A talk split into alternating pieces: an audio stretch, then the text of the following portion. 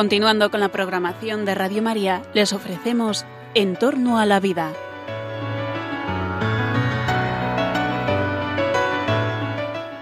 Es un espacio dirigido por José Carlos Avellán y Jesús San Román. Buenas noches, queridos oyentes de Radio María. Os saluda José Carlos Avellán. En la noche del viernes, hoy viernes de cuaresma, viernes de, especial eh, ayuno, de especial consideración hacia las de abstinencia, de abstinencia. Y mm, en esta noche que con el que comienza el fin de semana, eh, te presentamos una nueva edición de nuestro programa En torno a la vida. En En torno a la vida, como sabéis los que nos seguís cada viernes, cada 14 días, mm, tratamos los aspectos que tienen que ver con la, con los tratamientos médicos, con la ética de la investigación, con los riesgos, las oportunidades que nos dan los avances en la biotecnología, todo desde una perspectiva que creemos que es necesaria. El progreso de las ciencias médicas es maravilloso, es necesario, pero debe estar sujeto a unos límites éticos, sí, a unos límites morales.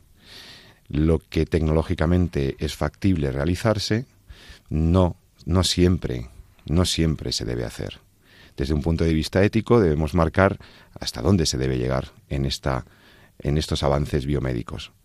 Y en particular, eh, en las sociedades contemporáneas, asistimos a una revolución científico-tecnológica con la genética, con las nuevas tecnologías aplicadas a la práctica clínica, con todo lo que significan los avances eh, científico-médicos, eh, que muchas veces nos, nos dan mucho vértigo porque nunca como, como ahora la tecnología médica permite pues salvar vidas, por supuesto, y nos felicitamos y nos congratulamos de ello, pero también nunca como, como en la actualidad la tecnología biomédica, por ejemplo, puede mantener eh, con vida mm, de manera prácticamente indefinida a una persona en unas condiciones difíciles, se podría abusar de la tecnología quisiéramos, quisiéramos ser tratados de cierta manera en los momentos finales de la vida.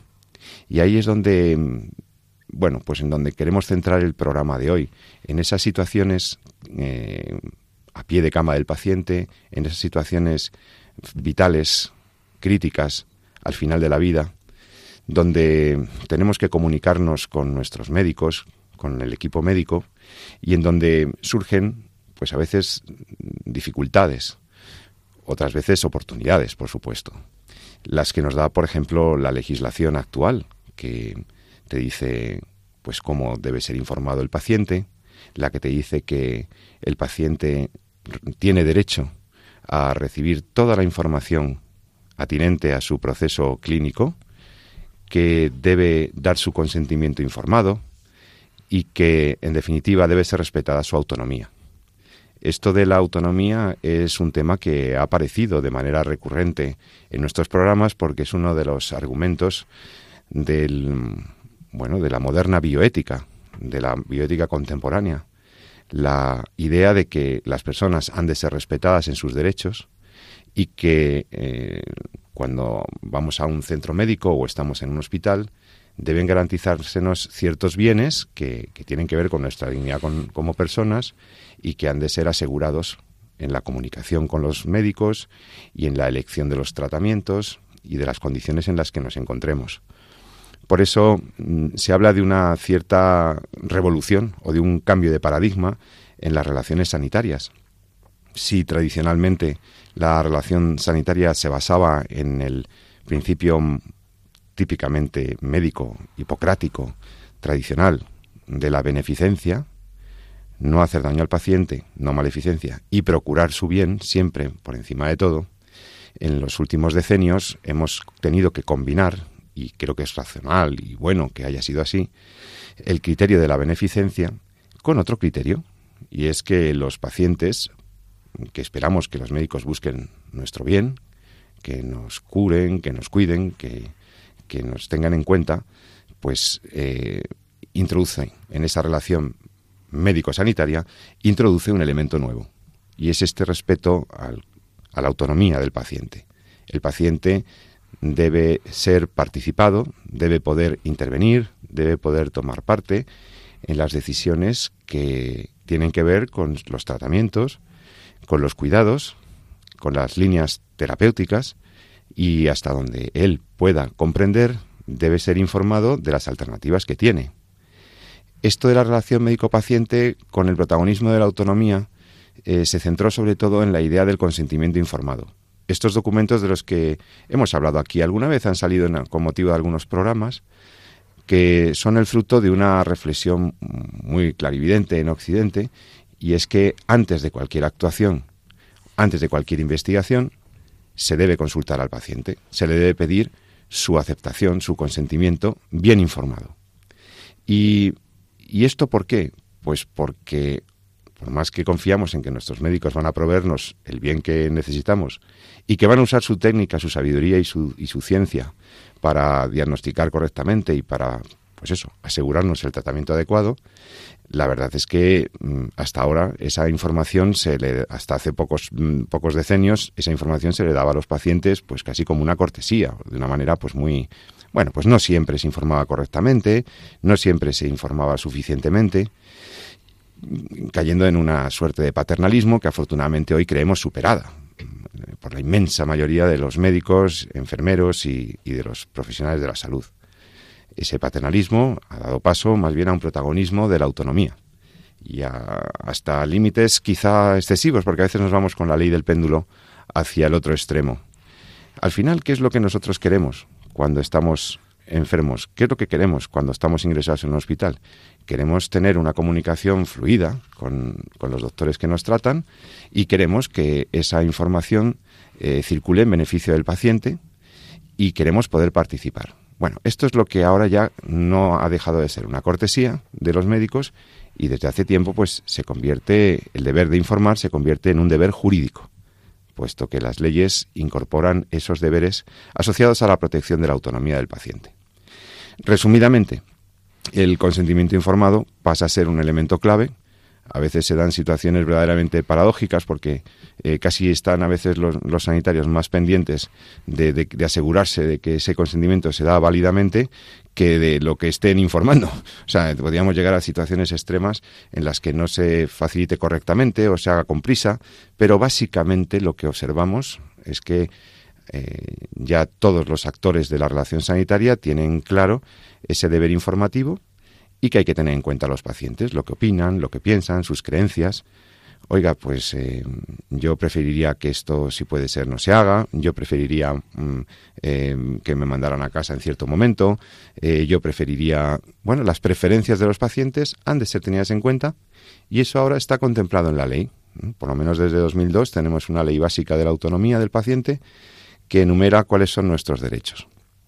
En, en particular, esa misma ley de la autonomía de los pacientes del 2002 em, concibe, o sea, contempla un, un elemento que pretende garantizar la autonomía hasta el final de nuestros días.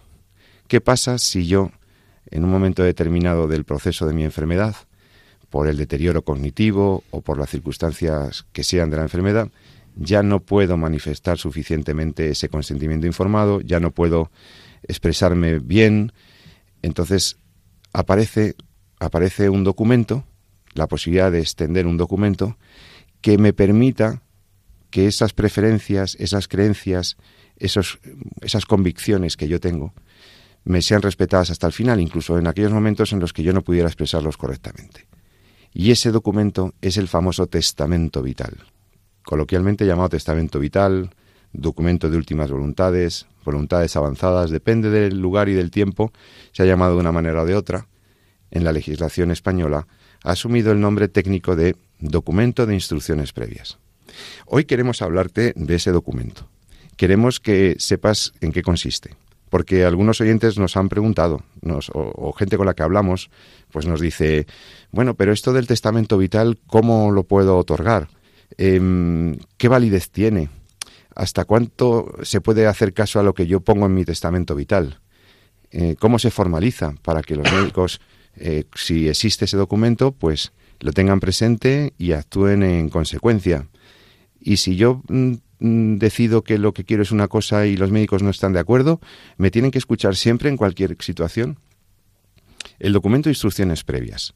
Vamos a hablar hoy de eso con, con la participación, como siempre, de mi compañero, el doctor Jesús San Román, profesor universitario, médico y bioeticista, que está como todas las noches en el programa En torno a la vida. Buenas noches, Jesús. Muy buenas noches, Pepe. Encantado, como siempre. Bueno, en esta pequeña entradilla editorial que, me, que acostumbro a hacer, he centrado el tema en lo del testamento vital, que, insisto, técnicamente se llama documento de instrucciones previas, pero, pero ha hecho fortuna esa nomenclatura eh, coloquial. Yo quería, antes que hablar del documento en sí, que tú como médico, eh, ¿cómo ves este tema de la autonomía? ¿Exagero cuando digo que nos hemos ido un poco al otro extremo? ¿Podríamos estar ante prácticas de medicina defensiva? Eh, ¿Estamos en una situación realmente en que se respetan los derechos del paciente? Bueno, yo daría para un programa hablar específicamente del principio de, autonomía. Entonces, eh, es el primer principio, la bioética principalista. Eh, algunos entendemos mejor la bioética desde la perspectiva de la bioética personalista, entre los cuales pues me incluyo. y eh, pues bueno establecemos más las bases de la fundamentación de ese principio no de por qué debe existir un principio de autonomía no porque el hombre tiene eh, ese deber y ese derecho de, elegir lo mejor para uno mismo, ¿no? ese principio de libertad, responsabilidad, ¿no? que decimos dentro del principio de, la biótica personalista. Pero yo no creo que nazca este principio que se pone muy de moda a finales del siglo XX, nazca específicamente del paternalismo, de, eso que has comentado, de esa, de esa hipertrofia, por así decirlo, de la, del principio de beneficencia, ¿no? de esa necesidad de hacer las cosas eh, sin que el paciente tenga que participar, porque nosotros los médicos somos los que sabemos. ¿no? decir, la primera vez que se habla de, de, consentimiento informado o de la, no es en el contexto de la atención médica, sino es en el contexto de la investigación clínica. Es verdad. Que es cuando incluso ya hay en, en, los códigos de Nuremberg de, después de la Segunda Guerra Mundial ya se habla de consentimiento informado a raíz de todas estas eh, situaciones o episodios o investigaciones que se han venido realizando durante la Segunda Guerra Mundial, por lo cual eh, se incluyen a sujetos en experimentos de investigación pues sin ni siquiera consultarles, sin ni siquiera contar con ellos. Luego, posteriormente, en los años 70, sale a la luz un, un estudio que se venía haciendo en, en Alabama, el conocido como estudio Tuskegee, ¿no? a través del cual pues también se había estado siguiendo a pacientes de raza negra y que presentaban sífilis, a los cuales pues ni siquiera se les había informado de que existía un tratamiento desde hacía muchos años ya, como era la penicilina, ¿no? Y eso se hacía pues con la justificación de, del bien común, ¿no? de la necesidad de saber las enfermedades, etcétera. A lo que llegamos con el tiempo es a, poner sobre la, mesa un hecho que todos conocemos del principio, y es que el hombre es un ser digno en sí mismo que no puede ser instrumentalizado ni por el bien común de, teórico de conseguir un avance por la ciencia, cosa que estamos viendo ahora mismo con nuestros eh, con nosotros mismos cuando, en nuestros primeros momentos de nuestra vida, con los embriones, que son tan personas como nosotros y que están siendo constantemente instrumentalizados en pro del conocimiento y en pro de muchos... Sí, del avance de la ciencia, teóricamente. que decir, en el fondo siempre estamos ahí dando golpes contra la misma piedra. ¿no? Y entonces es cuando, bueno, pues empieza a trabajar la necesidad de que el, paciente, el hombre, el sujeto, el sujeto en un ensayo, el paciente en un acto clínico, el sujeto que participa en un ensayo, cuando estamos hablando de investigación, tiene eh, el deber y el derecho de, ser informado de lo que va a ocurrir y participar en esa decisión o dar su consentimiento. Y esto, pues, bueno, se va extendiendo, se va haciendo. Aparece el informe Belmont, como bien sabes, en torno a los años 70, donde se recoge bien ya este principio, la declaración de Helsinki en los años 60, donde se va cada vez más eh, metiendo el concepto de que el paciente tiene que elegir y participar en la decisión. Y esto al final se traslada también al acto clínico, ¿no? al acto médico.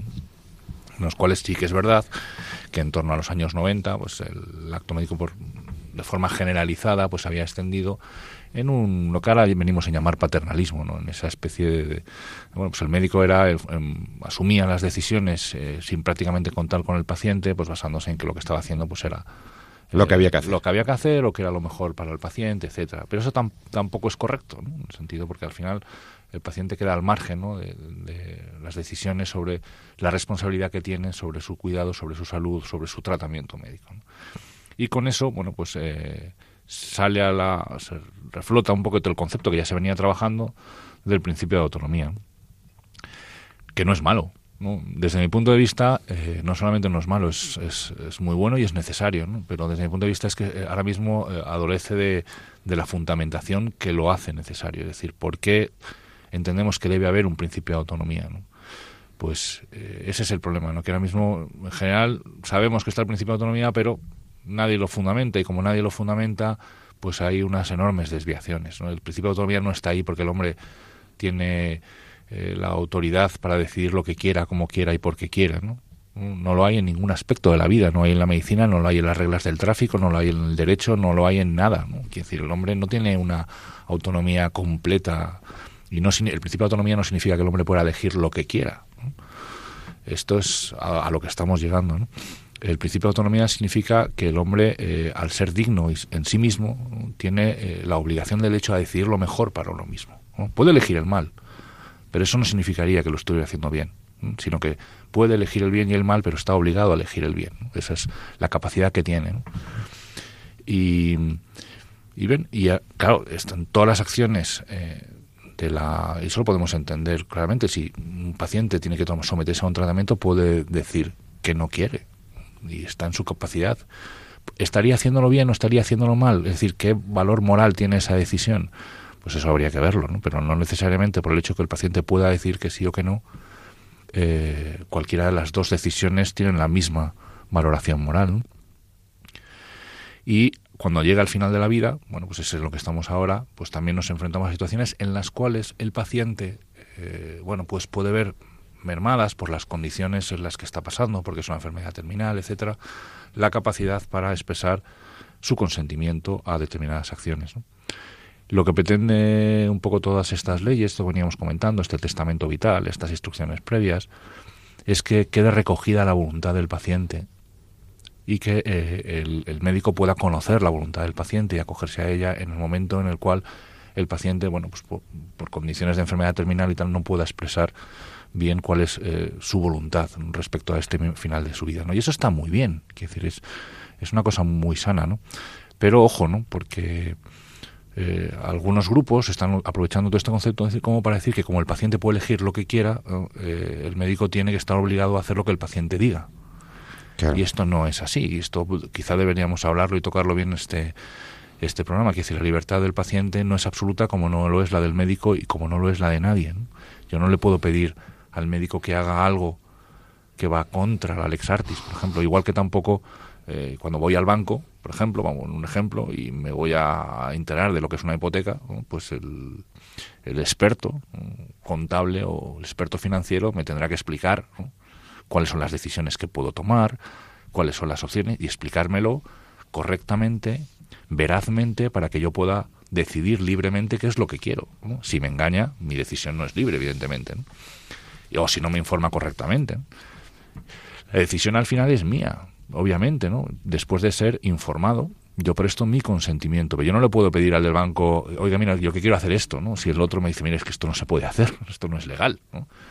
Bien, pues eso, extendido, sirviendo como ejemplo, pasa exactamente igual. Que decir, yo al médico no le puedo pedir que acabe con mi vida en un momento dado, mire usted, no, es que no solamente legal, es que es inmoral. En algunos sitios será legal, pero en cualquier caso es inmoral en todas partes.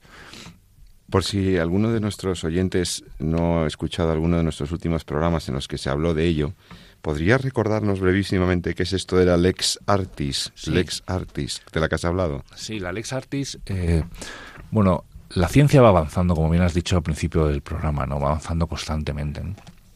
Y ahora todos recordamos y echamos un poquito la vista atrás, pues todos vemos que ahora mismo tratamos enfermedades y tenemos eh, determinados tratamientos y, y, supervivencias a determinados eh, procesos patológicos que ahora hace 20, 30 años no teníamos. ¿no? Es decir, ahora manejamos muchísimo, hay otras, eh, el cateterismo, cirugías, pruebas de imagen, etcétera, ¿no? Es decir, afortunadamente hoy hay enfermedades que hemos, en las cuales hemos avanzado enormemente. Eh, ¿Significa que antes hacíamos mal las cosas y ahora las hacemos mejor? Pues tampoco eso. Antes hacían las cosas lo mejor que se podía en ese momento. Y ahora hacemos las cosas lo mejor que podemos en este momento, con, con, la evidencia que tenemos y con los tratamientos que tenemos. ¿no? Evidentemente, si comparo hace 50 años o antes de la, de la época antibiótica con el arsenal terapéutico que tengo, todos los antibióticos que tengo ahora, pues evidentemente ahora las cosas van mejor respecto a las infecciones. Pero antes los médicos, en los años principios del siglo, del siglo XX, hacían lo mejor que se podía con lo que tenían. La lex artis es un concepto que viene a decir que el, médico debe aplicar a cada paciente lo mejor que tenga y lo mejor que sepa de acuerdo al conocimiento científico en ese momento y de acuerdo a las condiciones personales de cada paciente. Lo cual significa que en el fondo los médicos lo que tienen que hacer es lo mejor que puedan y que sepan, para obliga al médico a estar perfectamente informado. Y también supone que a veces la decisión eh, del médico es cambiante, no cambia en función hay tratamientos que están indicados ahora y que dentro de 20 años pues esos tratamientos pueden ser desproporcionados, por ejemplo, porque hay otros tratamientos mejores. Cuando hablamos de laxartis significa que eh, la decisión de cómo se trata una enfermedad no es una decisión que yo tenga que consensuar con el enfermo. Yo podré ver en, su, en, en, el paciente cómo aplicar ese tratamiento, si es conveniente, si no es conveniente, y que el paciente dé su opinión al respecto de lo que está indicado. ¿no? Por ejemplo, si yo tengo que tratar una, una infección pues con un antibiótico o una fractura con una determinada escayola en una determinada posición, esa es la forma de tratarla. Otra cosa, bueno, pues que es que en las circunstancias personales pues se habla con el paciente para que me dé su consentimiento, el paciente lo asuma y veamos eh, bueno pues las particularidades o peculiaridades que pueda tener. Pero el, tratamiento la indicación del tratamiento es este antibiótico o esta cirugía. Se pueda o no se pueda aplicar o lo acepto o no lo acepto esa es la indicación. Entonces lo que me dice el Artis es un poco lo que estudiamos nosotros en la carrera es decir que es cómo se tratan las determinadas enfermedades y luego el arte también está en pues bueno cómo saber aplicarlo ¿no? a cada paciente porque al fin y al cabo los individuos eh, los pacientes son sujetos, son uno, no, son el, paciente en general, sino es fulanito, menganito, fulanita o menganita en su contexto, en su vida concreta, en su realidad personal, en su manifestación de su clínica. Y en eso es la Lexardia. Entonces, si a mí un paciente me, viene y me dice, mira, es que yo quiero que me trate así, si ese tratamiento no es el adecuado, no es correcto, no es el que tengo que indicar, yo no lo puedo tratar así, aunque el paciente me lo solicite. Esto yo creo que lo entendemos todos. ¿no? Si yo es que quiero esta medicación para tratar esta enfermedad, digo, pues mire, si esta medicación no le vale, yo no se la voy a mandar porque no es la medicación adecuada. Comprendido. Entonces, vemos cómo la relación sanitaria es una relación que, ha cambiado con el paso de, estos, de estas últimas décadas y que nos encontramos ante bueno, pues un nuevo esquema, un esquema colaborativo, un esquema en el que el médico toma en consideración las opiniones y las preferencias o incluso las creencias del paciente, pero que esas preferencias o esas eh, solicitudes del paciente pues han de han de eh, conciliarse con lo que es la lex artis y con lo que son los deberes beneficentes del médico. y por lo tanto ese equilibrio es el que ahora pues más o menos de manera habitual se, se consigue bueno, pues eh, incluso en situaciones en las que hay poco tiempo para escuchar al paciente, que se quejan los médicos de que muchas veces no tienen el tiempo suficiente, o los pacientes que es, alguno pues podría seguir quejándose de que efectivamente no, no se les no se les ha hecho caso en no sé qué, pero bueno, básicamente tenemos un contexto de comunicación, de comunicación que es muy importante y que como yo decía, como adelantaba, ha dejado de ser una buena praxis eh, sin más mm, médico-sanitaria para convertirse en parte del, acto médico. El, momento informativo, eh, el elemento informativo forma parte de, lo que es el buen hacer del, del quehacer médico cotidiano. Y además por una exigencia eh, jurídica puesto que ahora las leyes establecen que para cualquier intervención se debe requerir, debe contar con el consentimiento informado del paciente, como hemos dicho, habitualmente de manera verbal, basta con una anuencia o un consentimiento verbal, pero en la mayoría de las ocasiones eh, también ya se está exigiendo, para mayor garantía, un consentimiento por escrito. Y hay un montón de formularios y bueno, pues aquí en este programa también hemos hablado ya alguna vez del consentimiento informado. Un poco en la línea del consentimiento informado y en esta en este contexto de garantizar hasta donde se pueda, hasta el final de nuestros días, en la medida de lo razonable y posible, la autonomía del paciente y sus derechos, es en donde se sitúa, en este contexto es en el que se sitúa el, el famoso testamento vital del que os queremos hablar hoy. Y que, bueno, pues efectivamente todavía es poco conocido, por los, por los españoles y poco practicado. ¿eh? Las cifras son poco, no son muy significativas, pero bueno, queremos que sepáis que está ahí y en qué condiciones está y por qué está. Bueno, pues en, en, el aspecto jurídico, eh, España eh, incorpora este elemento del documento de instrucciones previas un poco también en coherencia con lo que había sido la, suscripción o la ratificación de un convenio, el Convenio Europeo sobre Biomedicina y Derechos Humanos del Consejo de Europa, que en 1997 firma España en la ciudad de Oviedo y que este documento del Consejo de Europa lo han firmado muchísimos países eh, europeos y, o sea, de la Unión Europea y eh, extracomunitarios. Se han adherido a este convenio sobre biomedicina y derechos humanos que en el panorama español pues se incorpora en el panorama legislativo español en el año 2000 finalmente y ahí están los derechos de la autonomía de las personas ya estaban recogidos en este importante documento internacional. Simultáneamente, el derecho civil y sanitario español se había adaptado a las exigencias de la entrada de España en la Unión Europea. Y, bueno, pues, eh, pero significativamente la norma que de manera más más precisa incorpora ese reconocimiento de la autonomía es la famosa Ley 41-2002, año 2002, la ley básica reguladora de la autonomía del paciente y de los derechos y obligaciones en materias de información y documentación clínica, que así se llama esta ley de noviembre de 2002, en la que se recoge una regulación específica. Hay una referencia, una reseña específica al consentimiento informado y, por supuesto, también a estas directrices anticipadas, a estos testamentos vitales que eh, esta norma pues ya viene llamando eh, documento de instrucciones previas.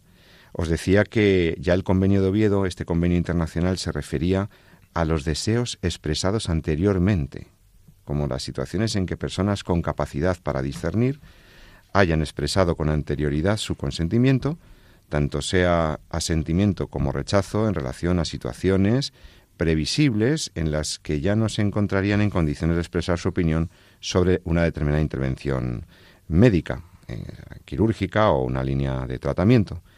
Entonces, el convenio de Oviedo se refiere a esos deseos expresados anteriormente que han de ser tomados en consideración. Pues, pues bien, eh, este, este convenio de Oviedo pues pasa a la ley española, ley de la autonomía de los, de los pacientes, en, pues formando parte de un elenco de derechos que, que, que tenemos los, los ciudadanos españoles y que están eh, plasmados en esa norma. Derechos como derechos del usuario de los servicios médicos, como por ejemplo el respeto a la autonomía de la voluntad, a la, a la intimidad en el manejo de la información clínica, o sea, toda esa confidencialidad, los datos médicos son datos de carácter personal que deben ser manejados con ese, esa discreción, esa, ese respeto a la intimidad del paciente.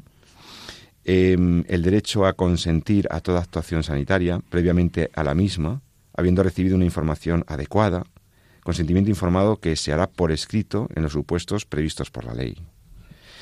Bueno, por ejemplo, el derecho a decidir libremente después de recibir la información adecuada entre las opciones clínicas disponibles, el derecho a negarse al tratamiento, excepto en los casos determinados por la ley, es decir, este derecho a la renuncia o a negarse a un tratamiento también tiene límites, pero está ahí, el derecho a conocer toda la información disponible sobre la propia salud y a que se respete la voluntad incluso de no ser informado. O sea, Jesús, que existe el derecho a ser informado y también la ley prevé el derecho a no saber. La información clínica, formando parte de todas las actuaciones asistenciales, se comunicará al paciente, dice la ley, de forma comprensible y adecuada a sus necesidades y le ayudará a tomar decisiones de acuerdo con su propia y libre voluntad. Todos estos son derechos relativos a la autonomía. Están en la ley 41-2002. Sí, está claro. Si, no, si el, concepto del, principio de autonomía no, no, es no es malo en sí mismo, si es, no solamente normal, sino que es necesario, es bueno y nace de la dignidad de la persona. Es decir, el, yo tengo la capacidad y el deber, y el, pero el deber y el derecho de eh, asumir mis propias decisiones y participar de, las decisiones eh, bueno, pues que el médico está tomando en tanto en cuanto al tratamiento que me se está aplicando a las pruebas diagnósticas que se van a realizar, pues del tipo que sea, ¿no? Eh, eso tiene que ver fundamentalmente, como hablamos de consentimiento informado, hay, hay dos palabras, ¿no? consentimiento informado. Y por tanto, para que yo pueda dar mi consentimiento, debo estar verazmente informado y debo haber comprendido esa información. O sea que y eso es lo que regula un poquito la ley del, del 2002 y de ahí pues nace el como decíamos, el concepto legal de instrucción, documento de instrucciones previas y testamento vital, que luego se recoge en, muchas leyes de las comunidades, en concreto aquí en la del 2005, en la Comunidad de Madrid, donde ya se habla de lo que es específicamente las instrucciones previas en, el, para el momento de la muerte, donde yo pues probablemente tenga mermadas mi, mi capacidad para prestar mi consentimiento y por tanto pues puedo dejar por escrito cuál es mi interés eh, o mi voluntad respecto a los tratamientos médicos que sean aplicados conmigo eh, eh, sobre mi cuerpo, sobre mi persona en el momento de la muerte, incluso cuál va a ser el destino de mis órganos después del fallecimiento, si quiero que sean para trasplantes, si quiero donar pues mi cuerpo también a, para la investigación o para lo que sea. Sí, ahora vamos a ver un poco cuál puede ser el contenido, pero me importa también que se entienda qué tipo de declaración de voluntad incluye un pues documento de instrucciones previas. Es un, es un documento pues que incluye... En 2005, eh, te voy a decir cómo lo, cómo lo lee, ¿no? Dice documento de instrucciones previas, dice... Por el documento de instrucciones previas, una persona manifiesta anticipadamente su voluntad con objeto de que ésta se cumpla en el momento en el que llega a situaciones en cuyas circunstancias no sea capaz de expresarla personalmente, sobre el cuidado y tratamiento de su salud o llegado el momento del fallecimiento, sobre el destino de su cuerpo o de los órganos del mismo. Es, donde recogemos un poquito la voluntad de lo que queremos eh, que, ocurra con nosotros en ese momento, lo cual pues, pues, pues está muy bien. Sí, son, están previstas para situaciones o etapas en las que el paciente se va encontrando disponiendo al efecto cómo se debería proceder según su preferencia, según sus intereses, según sus creencias. Y eh, son unas declaraciones personalísimas, es decir, eh, no se puede delegar su, su, realización o su formulación en un tercero, eh, solamente pueden ser formuladas por el propio interesado y se dirigen pues a, a producir efectos en, en, vida del declarante. Es decir, aunque se llame testamento, no tiene, o sea, los efectos no son como los testamentos, las disposiciones testamentarias que son de carácter patrimonial. Cuando hacemos testamento, eh, el efecto es después de la muerte, ¿no? Eh, es, un documento que tiene efectos mortis causa. Es decir, en cambio, el testamento vital, su efecto, debe, debe quedar claro, eh, tiene efecto en vida del declarante. Y, es, y debe plasmarse en un documento. Es decir, tiene que haber una plasmación documental clara, fehaciente, preferentemente en un documento público, y, ahí pues las normas determinan la, validez, perfección y eficacia de ese, de ese documento.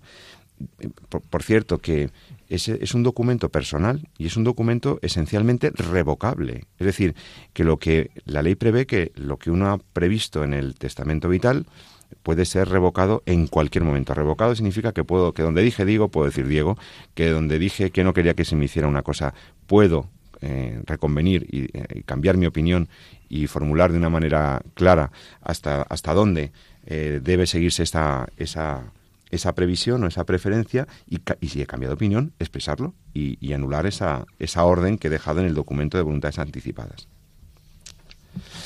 En cuanto a, a, los momentos y a los y a cómo se debe, mm, o sea, el contenido un poco ya lo has, lo has expresado tú. Eh, pero ¿a quién van dirigidos los documentos de instrucciones previas? Los documentos de instrucciones previas tienen como destinatario el médico responsable, que es una categoría que aparece en la ley, el médico responsable de dar la información. En realidad todos los actores de la, de la intervención del proceso médico tienen obligaciones informativas, pero hay un médico, suele haber una persona señalada para que, para que sea un poco el que lleva la voz cantante en el sentido de informar sobre el proceso, sobre lo que se va a hacer, lo que se está haciendo, sobre los, resultados del proceso, etcétera. Em, son, por tanto, los, las notas que incluimos en el documento de instrucciones previas son previsiones dirigidas a producir efectos en un momento futuro, en, la situación en la que uno ya quizá no es dueño de sus propias decisiones. Tienen carácter unilateral, es un documento no recepticio, es decir, queda formulado sin necesidad de que sea aceptado por, el, por la otra persona, es estrictamente personal y esencialmente revocable. Estas son las características del documento que quería expresar eh, claramente. Ahora bien, em, los profesionales sanitarios, especialmente el médico responsable, em, ¿a qué están obligados ante un documento de estas características? ¿Cuáles son sus obligaciones cuando tienen delante un documento de instrucciones previas? ¿Cuáles serían entonces las obligaciones del profesional médico ante estas declaraciones de voluntad? ¿Qué tiene que hacer el médico? Bueno, pues eh, la doctrina establece algunos deberes que, que, tendrían los profesionales sanitarios ante este tipo de, documentos. Por supuesto, aceptar los documentos en que se está sustanciando la expresión de estas voluntades, eh, respetar y cumplir su contenido en los límites establecidos legalmente. Como bien has dicho tú, Jesús, hay un límite que es la legalidad, obviamente, y, y como veremos también algún otro hay uno muy importante, no solamente la legalidad, o sea, hay uno que es la lex artis. La lex artis. Entonces esto yo creo que es ahora mismo clave porque en la ley del proceso de morir, eh, bueno, no lo menciona. Habla de que hay una ley, como hay una ley superior que sí lo establece, que es la ley de autonomía del paciente, y se menciona la ley del 2005, donde se, se regula un poquito el, documento, pero, pero por ejemplo, o sea, uno puede dejar claro qué es lo que interesa, pero no le puede pedir no sería válido, no, no se puede recoger y de hecho en el, documento que luego si queréis lo vemos eh, lo establece así como tal, que se pida cosas que van contra el buen hacer del médico, contra la buena práctica del médico. Eh, eso no vale, no, no, no se puede recoger como tal ese documento y el médico no tendría que asumirlo. El médico tiene que tener en cuenta en las decisiones que asume estas preferencias expresadas en el documento de instrucciones previas tiene que incorporarlos a la historia clínica y tiene que razonar por escrito, en su caso, en la misma historia clínica, la decisión final y por qué no ha podido seguir lo que estaba indicado en caso de, que no haya podido seguir la, preferencia o la indicación del paciente. Y desde luego hay, que, hay un deber informativo a los pacientes sobre el carácter, el alcance, incluso la finalidad que supone prestar un documento de instrucciones previas. Eh, yo creo que además los médicos tienen un papel muy bueno en ir informando sobre que existen esos documentos y sobre que, se, pueden, se pueden articular y se pueden proveer y se pueden hacer, hacer patentes, se pueden manifestar. Bien, ahora bien, ¿cómo se hace? ¿Sobre qué documento? ¿Tiene que ir a escritura pública? ¿Qué requisitos tienen? ¿Lo puedo formalizar en un registro de mi comunidad autónoma? Vamos a hablar enseguida comentando algunos de los elementos clave del documento, tal y como se nos presenta, pues hay varios modelos. Y entonces os vamos a comentar un poco cómo vemos nosotros los modelos en los elementos formales, en su eficacia, etcétera, de estos documentos de instrucciones previas. Porque algunos nos preguntáis, a mí me gustaría hacer el documento de instrucciones previas, pero no sé ni dónde, ni cómo, ni de qué manera. Bueno, pues eh, vamos a escuchar un poquito de música, un par de minutillos, dos o tres minutos de música muy buena, y enseguida estamos con vosotros en Entorno a la Vida. Hasta ahora mismo.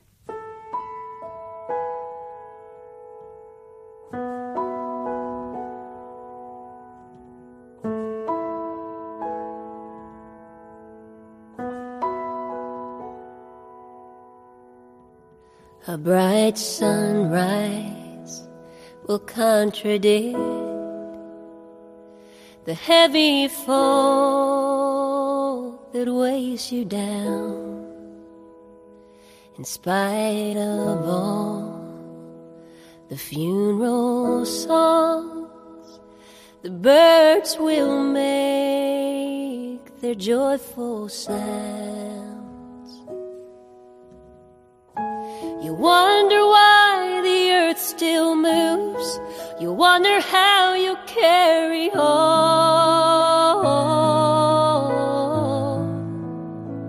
But you'll be okay on that first day when I'm gone. Dusk will come with fireflies and whippoorwill and crickets call, and every star will take its place in silvery gown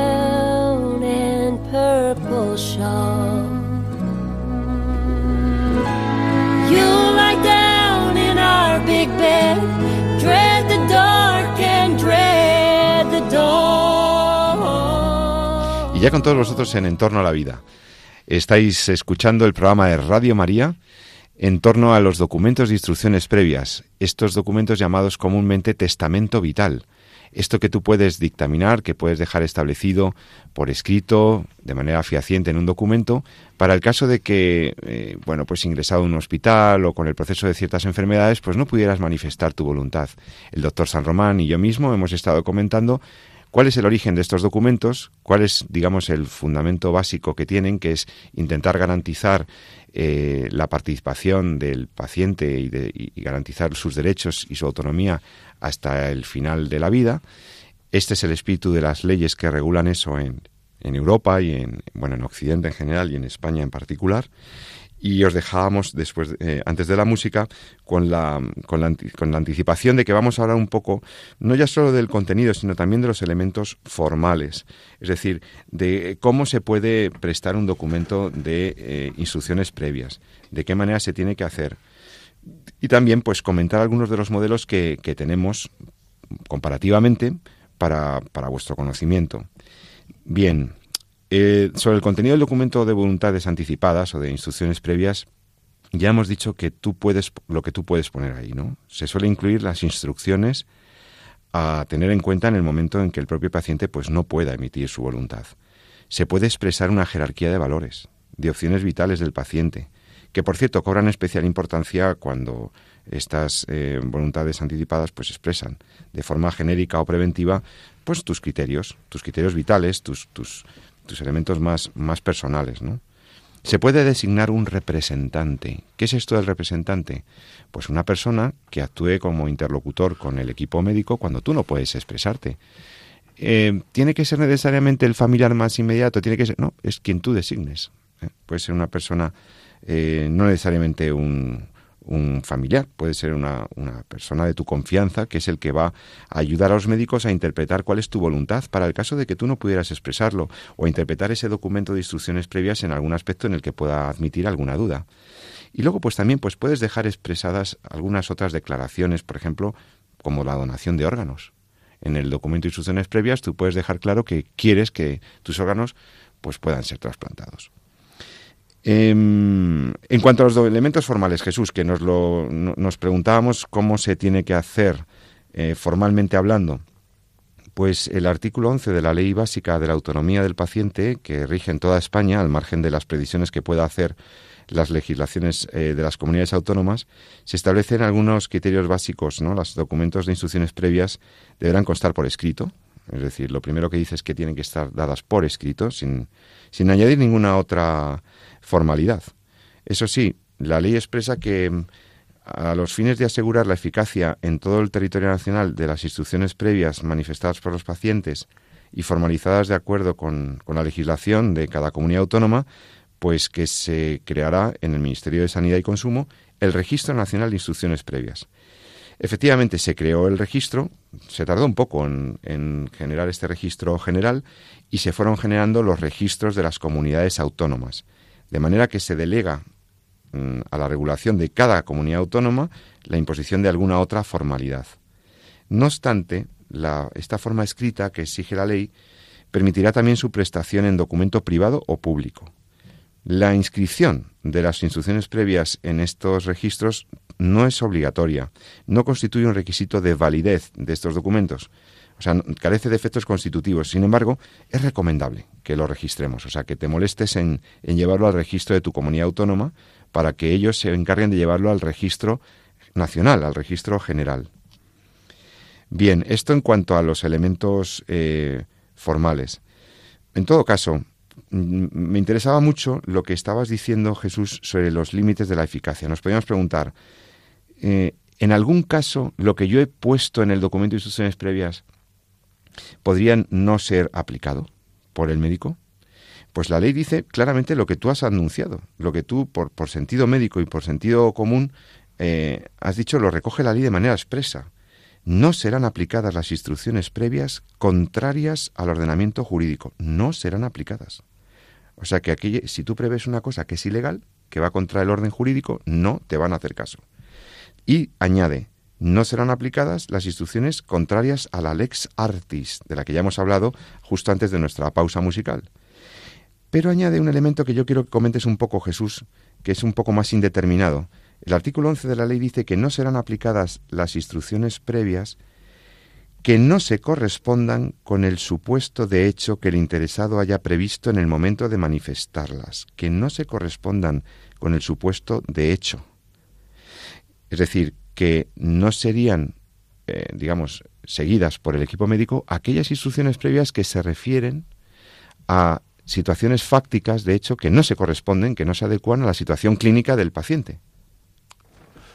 Bueno, es que cuando uno habla de instrucciones previas, lo que se refiere es a eh, lo que a mí me gustaría que, o sea, cuando yo estoy dando mi idea, mi consentimiento, mi, expresando mi voluntad en función de eh, una determinada situación clínica por la que voy a pasar y donde está mermada mi capacidad clínica. Y por tanto, en el documento de instrucciones previas también debe quedar recogido no solamente lo que quiero que se haga con mi cuerpo, sino en qué condiciones se debe dar esa, esa instrucción. Es decir, si estoy ante una situación de agonía, si es en el momento de la muerte, si estoy ante una enfermedad incurable o avanzada o ante una enfermedad terminal, también tengo que recogerlo. Es decir, yo lo que quiero es que se tengan en cuenta eh, estas determinadas voluntades cuando ocurran estas determinadas situaciones. ¿no? es un consentimiento, no es que quiero que esto ocurra de forma genérica en cualquier momento, ¿no? sino en el momento en que yo no pueda expresar mi voluntad porque estoy pasando por esta situación, quiero que se tengan en cuenta estas eh, o esta es mi voluntad para recibir esta atención, este tipo de atención médica, siempre y cuando, evidentemente, eso no vaya contra la ley y no vaya contra el ex artis, ¿no? Pero no solamente es lo que quiero para mí, sino en qué situación o en qué condiciones eh, se tienen que dar eh, esa, esas, esas últimas voluntades, ¿no? Esa es un poco la idea. Yo lo que creo que es importante decir también es que el documento de instrucciones previas no es una eutanasia encubierta, que esto muchas veces da un poco de miedo, ¿no? Dice, bueno, es que lo que, el fondo lo que estoy pidiendo es que se me aplique la eutanasia. Iría exactamente contra eh, todo lo que estamos explicando y todo lo que estamos viendo aquí. ¿no? Quiere decir, eh, el documento de instrucciones previas no es más para que expresar mi voluntad para el momento de la muerte. ¿no? y mi voluntad para el momento de la muerte, igual lo que quiero es pedir la eutanasia, porque esa es mi opinión, esa es mi idea, pero la ley no me lo permite y la Lex Artis tampoco, ¿no? Entonces tampoco tenemos que tenerle miedo a hacer un testamento vital y de hacerlo bien. El médico no es el enemigo. Yo creo que esto es muchas veces es importante, ¿no? Porque eh, cuando uno lee el documento parece que, lo, que que único que está pidiendo el paciente es que hagan con él lo que el, el buen hacer médico exige. Esto es probablemente lo más, lo más fácil de entender. Es decir, ningún, médico, no, he conocido en mi vida a ningún médico que se haya puesto a hacer ensañamiento terapéutico con un paciente en el momento de la muerte. O que eh, pudiendo aliviar un sufrimiento o pudiendo aliviar un dolor, eh, haya decidido no hacerlo. ¿No? No, he conocido a nadie. Quiere decir, todo el mundo en el momento de la agonía, cuando llegamos a la enfermedad terminal, cuando estamos pues, a las puertas de dejar en nuestra vida, el interés del médico, del clínico, es eh, acompañar en la medida de lo que pueda y con todo el bien que pueda a ese, a ese paciente, tratando de paliar sus sufrimientos, haciendo su vida más confortable si no puede remitir o curar la enfermedad y como dicen los buenos paliativistas, pues ayudando a vivir al paciente hasta que fallece. ¿no? ¿Vale?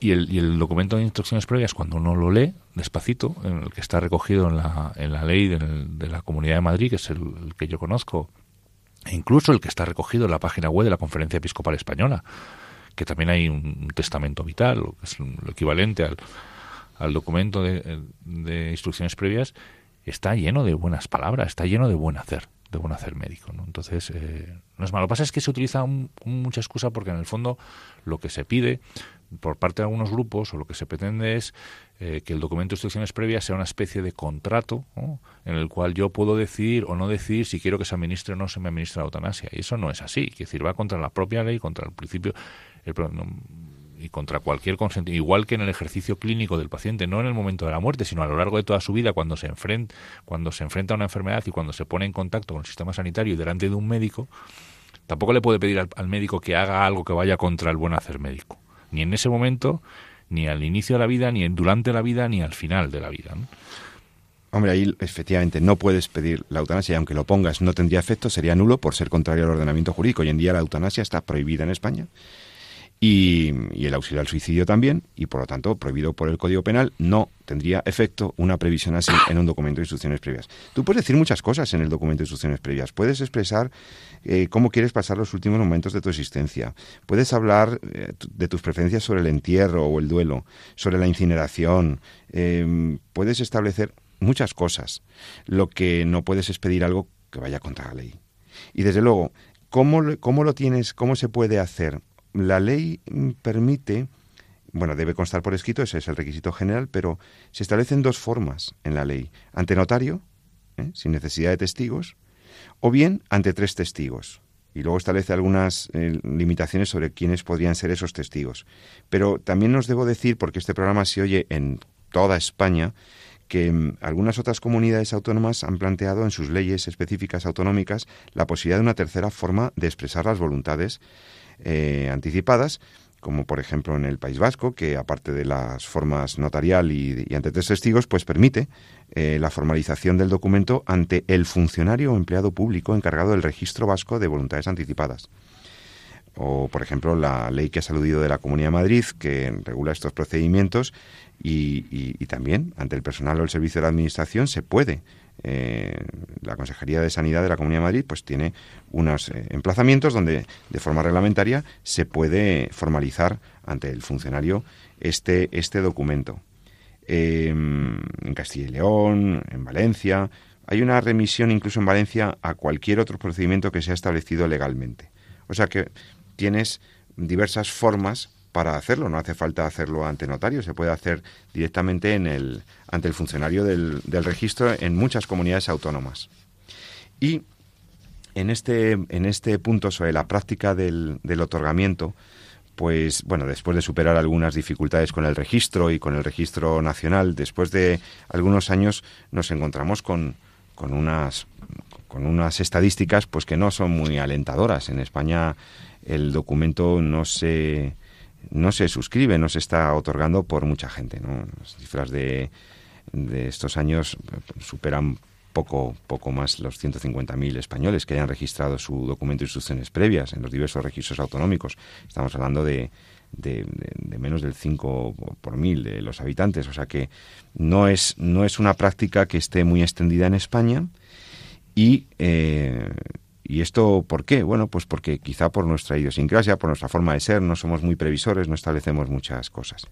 ¿Algún comentario que quieras hacer al documento, a los documentos eh, de la Comunidad de Madrid o, al documento de la Conferencia Episcopal, Jesús? Bueno, yo creo que sería bueno que los, oyentes lo consultaran, ¿no? Porque, eh, bueno, pues lo que en él, cuando uno lo lee despacio, y detenidamente pues lo que le queda un poquito la sensación de a mí por lo menos yo me da me da paz en el sentido de decir y luego también te planteas eh, bueno es necesario también llegar a, hacer este tipo de, documento no porque lo, que no se nos pide al médico es que hagamos lo mejor que sepamos para paliar los sufrimientos, para acompañar al enfermo durante este proceso y que evitemos también cualquier tipo de medidas que sean desproporcionadas, que no aporten nada que no sirvan absolutamente para paliar unos síntomas, etcétera. Entonces, bueno, pues por un lado te da tranquilidad de saber que las cosas se van a hacer así, por otro lado piensas, esto pues, tampoco era necesario eh, pedirle al médico, o por lo menos yo como médico lo veo así, que, que haga todo lo mejor que pueda, ¿no? Ya se entiende que, lo hace, ¿no? El documento en concreto de la Comunidad de Madrid está dividido en, en cinco puntos, estaban así publicados como tal en el BOCAM.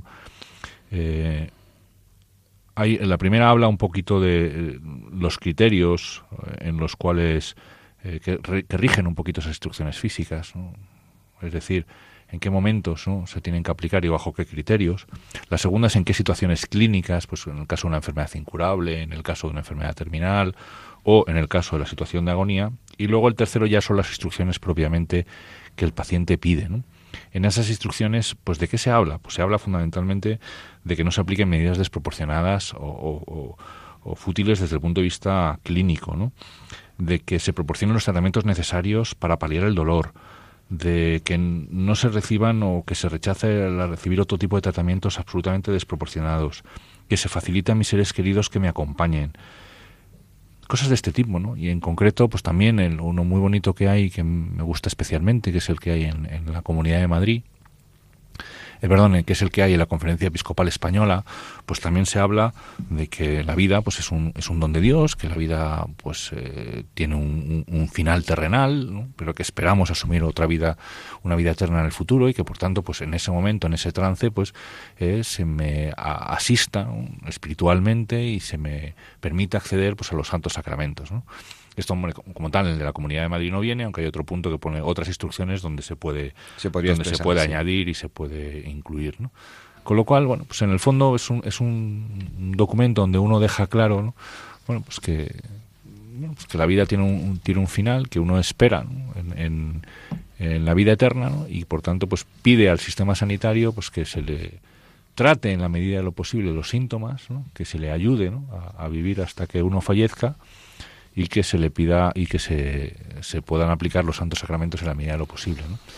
Evidentemente, pues el documento de la Comunidad de Madrid es más en el sentido existencial o en el sentido religioso, es más frío, ¿no? pese a que no, no debería por qué serlo, porque la, espiritualidad al final de la vida está presente en todas las personas.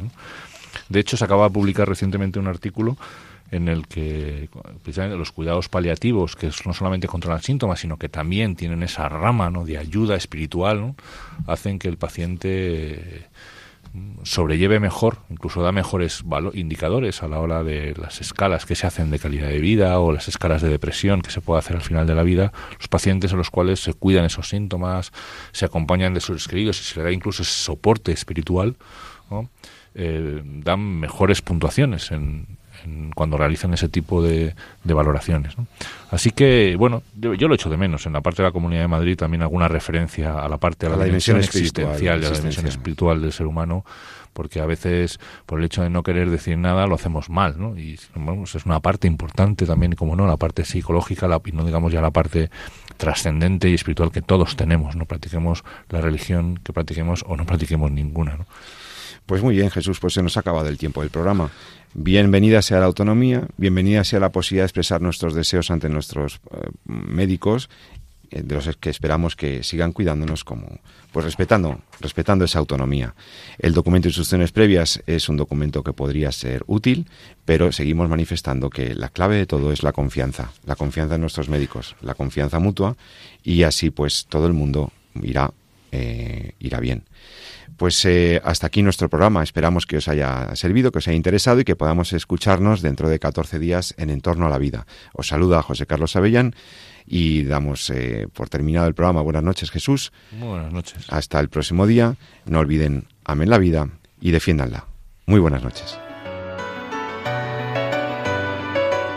Han escuchado En torno a la vida con José Carlos Avellán y Jesús San Román.